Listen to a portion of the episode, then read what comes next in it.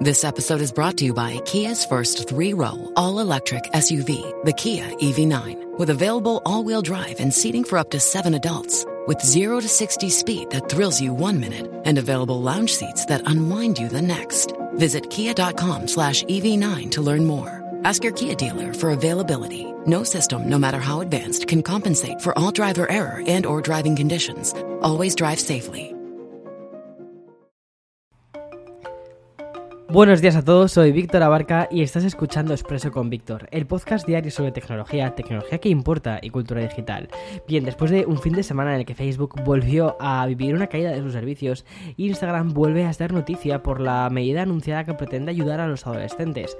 Además, el Expreso de este lunes va a servir para hablar de videojuegos y de la crisis también de los semiconductores. Así que espero que tengas tu café preparado porque allá vamos.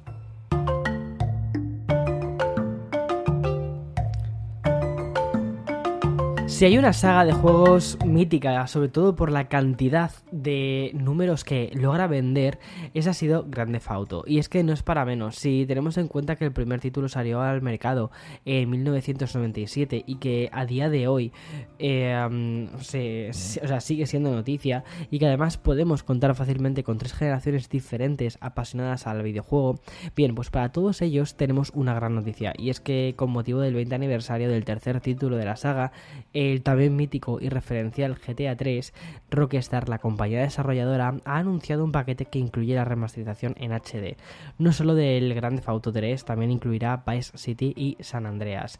Grand Theft Auto The Trilogy de Definitive Edition saldrá en algún momento de la primera mitad del 2022 y lo hará de una manera multiplataforma, PC, PlayStation, Xbox, Nintendo Switch y también llegará a iOS y a Android. Tal y como informa la compañía, los tres juegos han seguido actualizaciones generales que incluyen mejoras gráficas y mejoras de juego modernas. Eso sí, va a seguir con el aspecto y la sensación clásica de los originales. Y cuando dicen originales se refiere a la PlayStation 2. Rockstar Games no ha querido desvelar más detalles por ahora y la idea que han lanzado es que lo harán en las próximas semanas. Eso sí, avisan que los títulos originales desaparecerán de las tiendas digitales. Así que si querías eh, hacerte con un título de los antiguos, no sé, la verdad es que sinceramente yo me esperaría si estás a punto de decir, venga, va, ¿qué hago? Bueno, pues espérate. Aunque de todos modos es, es Grand Theft Auto 3. O sea, madre mía, que es que tiene más años que el sol, esto ya. Pero bueno, en fin, paso a la siguiente noticia y es que la crisis de Facebook, a la que ya deberíamos ir poniendo casi una especie de nombre oficial o algo así, porque es que entre todos los medios que estamos recogiendo casi de manera diaria, eh, pues es que, es que da ya para el libro o mejor dicho ya casi es que era para la trilogía, bueno, pues tras la semana negra que vivió la compañía la semana pasada, con el apagón este incluido, ayer domingo un portavoz anunció una medida para proteger a los usuarios adolescentes de Instagram. El vicepresidente de Asuntos Globales aprovechó su aparición en un programa de la CNN para presentar las nuevas medidas que ha decidido Facebook implantar para alejar a los adolescentes de este contenido tóxico. Y lo hizo alentándoles, ¿vale? Con unas palabras muy concretas, que es tomar un descanso. En concreto, el directivo dijo lo siguiente, y aquí te voy a leer textualmente. Vamos a presentar algo que creo que marcará una diferencia considerable y que es donde nuestros sistemas ven que un adolescente está mirando el mismo contenido una y otra vez. Y es un contenido que puede no ser propicio para su bienestar. Les daremos un codazo para que miren hacia otro lado. Bueno, pues tras informar de esta cancelación de Instagram Kids también, esas declaraciones vienen a confirmar que todos los golpes recibidos en las últimas semanas empiezan, empiezan a tener un efecto. Y la siguiente medida, tras lo de Kids, ¿vale? Y los controles parenteros opcionales y todas estas cosas, será la función de tomar un descanso. Suena algo así como una especie de programa de pausas de la plataforma. No sé muy bien eh, cómo lo harán porque tampoco han decidido dar detalles. Yo lo que me imagino que van a hacer, ¿vale? Lo que me imagino es que tú vas a poder elegir en plan rollo tomar una pausa cada 30 minutos, pero que tiene que ser una cosa que tú proactivamente eh, pongas, ¿vale? Que a los 30 minutos te digan, oye, mm, chavalote, que ya esto de la aplicación mm, lleva mucho tiempo, venga para afuera, vete a jugar al fútbol. No dudo mucho que, o sea, dudo mucho que vaya a haber una implementación real de esto. Creo que se está quedando todo como en una especie de, bueno, vamos a intentar mm, resolver esto, eh, mirar para otro lado y ya está. Pero bueno, la aparición del vicepresidente global de Facebook vino después de otra caída de Facebook, Instagram y WhatsApp, obviamente menos llamativa que la del lunes, eh, ya que la propia empresa afectó a algunos usuarios el pasado viernes. Bueno, eh, en fin, también es verdad que fue fin. Yo personalmente ni me di cuenta de esto, o sea, lo he leído esta mañana que hubo un apagón, pero fue como que apagón si, si, si yo estaba, estaba era, era fin de semana, o sea, en fin de semana la verdad es que casi, casi, casi no uso nada las redes.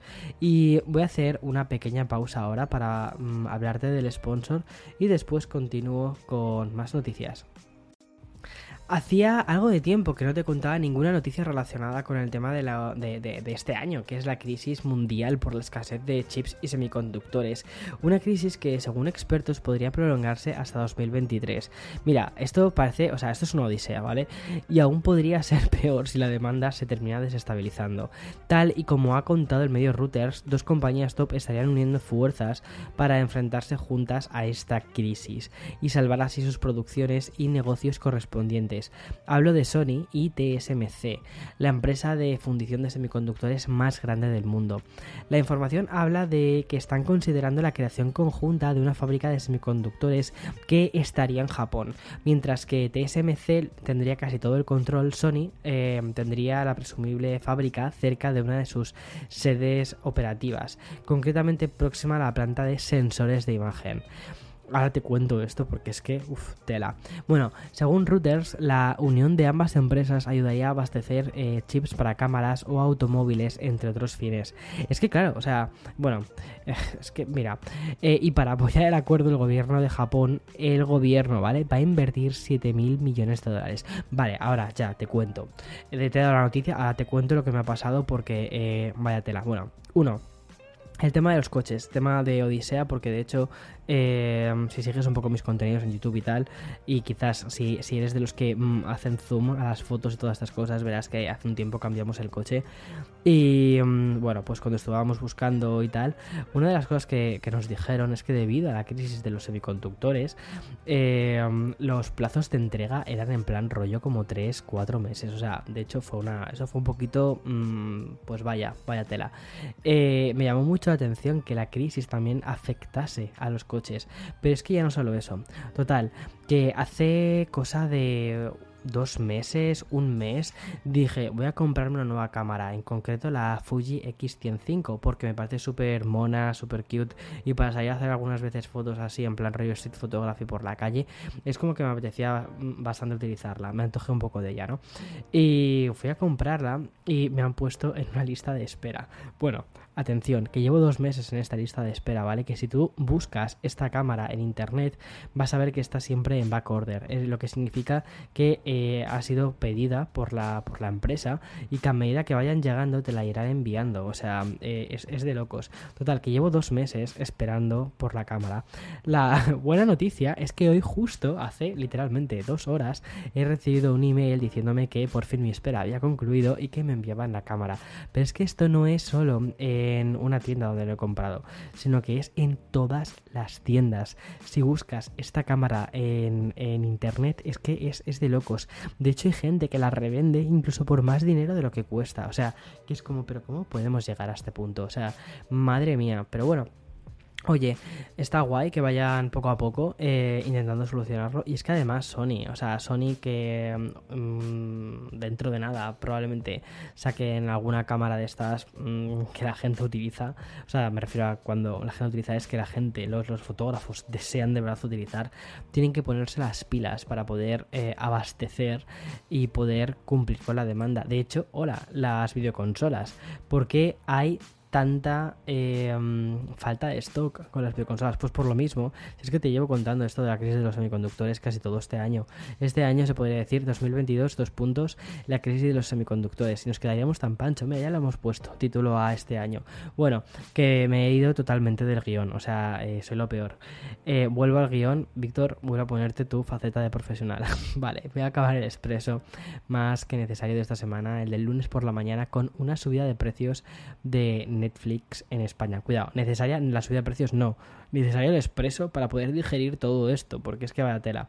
Bueno, pues en plena guerra del streaming, donde las diferentes compañías y conglomerados están multiplicándose, donde cada vez tenemos más ofertas diferentes y elecciones a la hora de eh, dónde queremos ver las cosas, qué, mm, a qué servicio nos queremos suscribir. Bueno, pues Netflix se ha levantado hoy y ha dicho, vamos a subir las tarifas, tanto la estándar como la premium. Una jugada con bastante mal timing si tenemos en cuenta que HBO Max anunció la semana pasada que la conversión de la plataforma clásica a la nueva plataforma no iba a suponer ninguna subida de precios a los usuarios. Netflix ya había realizado subidas de precios en el pasado y ahora llega el último incremento de los precios de sus planes. El básico pasa a ser 7,99 euros, que este se queda como... bueno, este se queda como estaba. Pero el plan estándar sube de precio un euro al mes.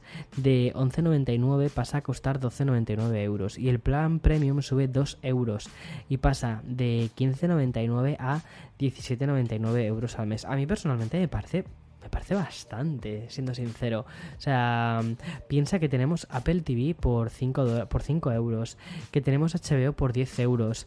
Yo con estas dos te lo juro, es que yo soy feliz, o sea, no necesito más. Si es que Netflix no lo veo, si es que por no ver no he visto ni, ni, ni el, el, juego del calamar este, que es que me da mal rollo, es que no me apetece verla. Me da la sensación, me da unas vibes de, de, de, de gores chungo, que no sé, aunque curiosamente hoy mi madre me ha dicho que ahí está la serie, que le ha gustado y no sé. En fin, quizás debería de darle una oportunidad y así aprovechar un poquito la suscripción.